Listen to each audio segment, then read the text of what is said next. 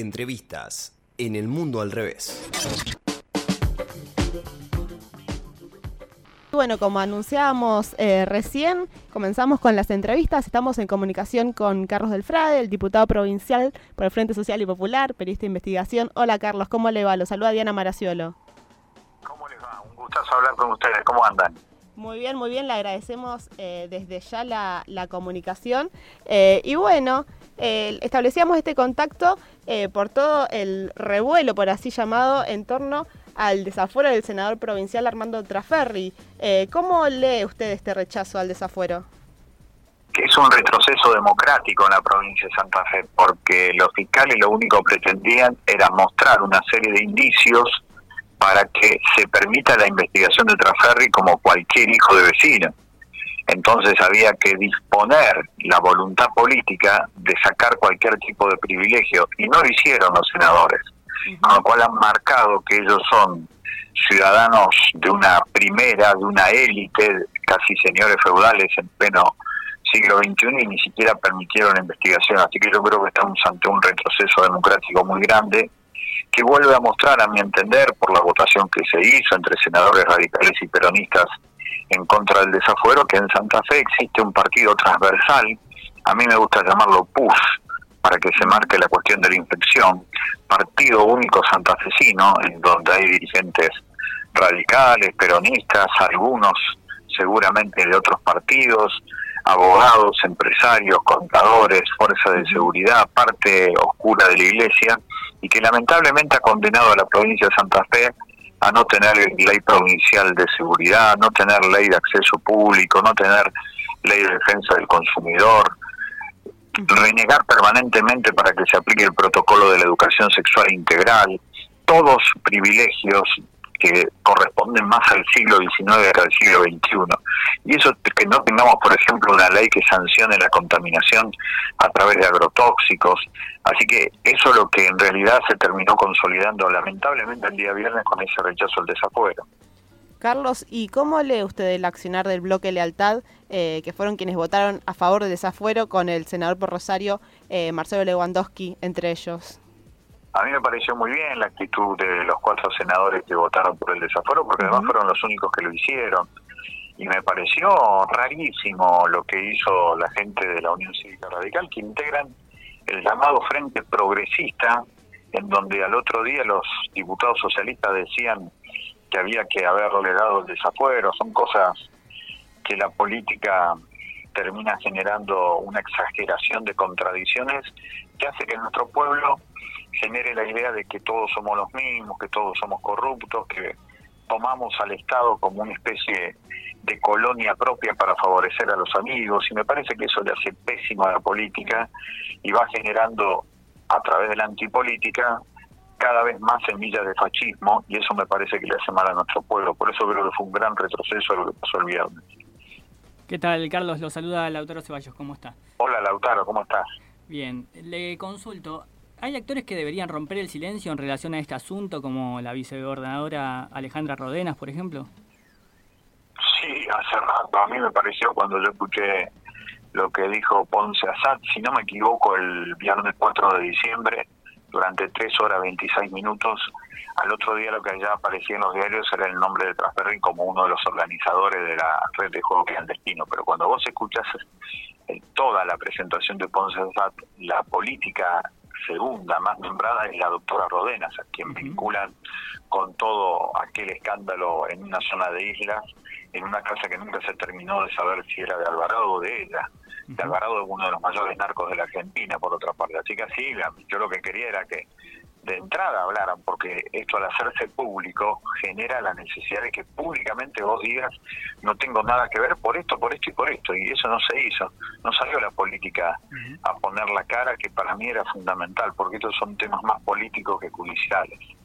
Hablando de lo que se hace público y lo que no se hace público, uno de los temas que, te queríamos consultar también es el cruce que tuvo el senador Traferri en aquella conferencia con el colega Hernán Lascano, que contó que en el diario de La Capital durante varios años el directorio del medio no dejó que se trataran los temas en los que el senador tenía que dar explicaciones.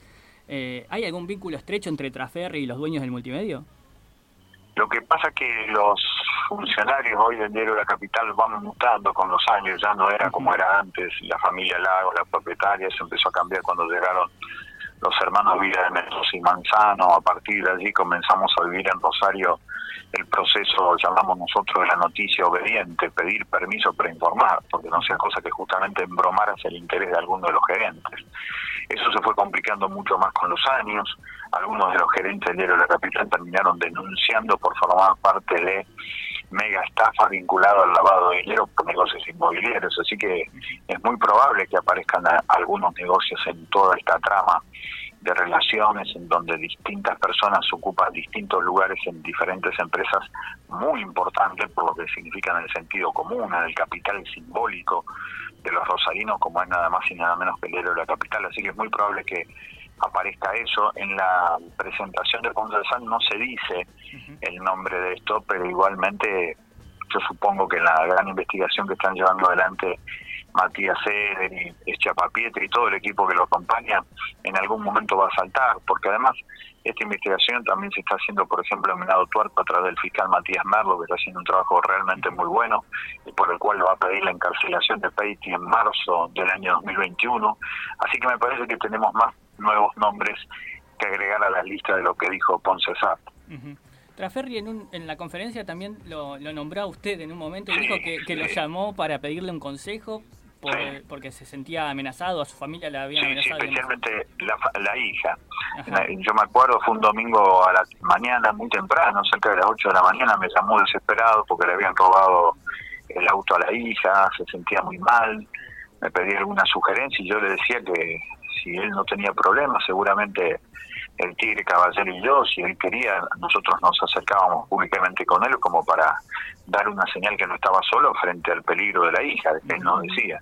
Entonces en aquel momento hicimos una conferencia de prensa donde estaba Transferri y estábamos Caballero y yo haciéndole el aguante. Esa fue la mención que hizo Transferri. Por eso mencionó que tenía que ver con que me había pedido un consejo por la cuestión del narcotráfico. No sé bien cómo es la idea, pero bueno, fue así, fue efectivamente así.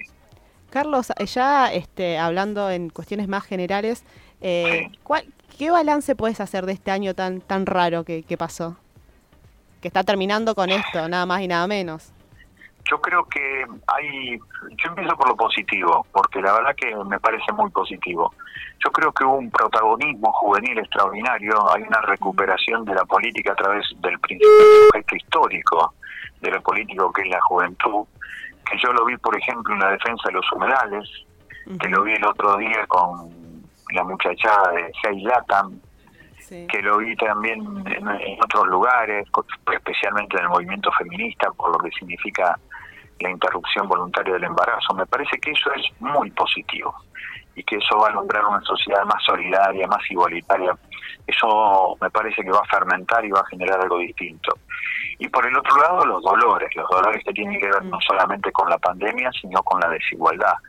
Se ha multiplicado la desocupación, el trabajo en negro, y me parece que eso va a generar que en los primeros seis meses del año que viene tengamos que recurrir permanentemente a las distintas áreas del Estado para darle una mano a mucha gente que se va a quedar afuera. ¿Crees que se perdió una chance de realizar un shock de reformas tipo estructurales con la crisis sanitaria como argumento? Yo creo que sí, pero tiene que ver también con los límites del gobierno, con los sectores políticos que están dentro del gobierno, algunos son progresistas, otros no. Y después está, así como llamamos nosotros al Partido Único Santafesino, el PUS acá en la provincia, yo también creo que hay un partido transversal en la Argentina que siempre juega para debilitar cualquier intento de que el peronismo se parezca más al socialismo nacional, que era lo que quería la muchachada que después terminó desaparecida en los años 70. Ellos no quieren más que se enamore la gente con la idea de la revolución. Y por eso siempre ponen palos en la rueda, inventan noticias falsas y todas esas cuestiones que vemos. Pero igualmente, más temprano que tarde, dentro del peronismo, tanto a nivel nacional como provincial, los sectores progresistas van a tener que ganar, porque si no, esas transformaciones, esa necesidad de las mayorías no va a llegar. Y se nos pierde el tiempo, la vida se va, se va muy rápido. Así que es indispensable generar la construcción política de una herramienta transformadora, sea de donde sea y acompañada por distintos sectores progresistas o transformadores de la realidad que vengamos de cualquier lado. Carlos, eh, le agradezco, te agradezco muchísimo el contacto. Muchas gracias. para mí un privilegio, gracias. Gracias por la insistencia además, porque al final salió, así que muchas gracias. Gracias por atender. Un abrazo. Un abrazo grande. Allí pasaba el diputado, provincial por el Frente Social y Popular, periodista de investigación, Carlos Delfrade. Quédate ahí que ya seguimos con el mundo al revés.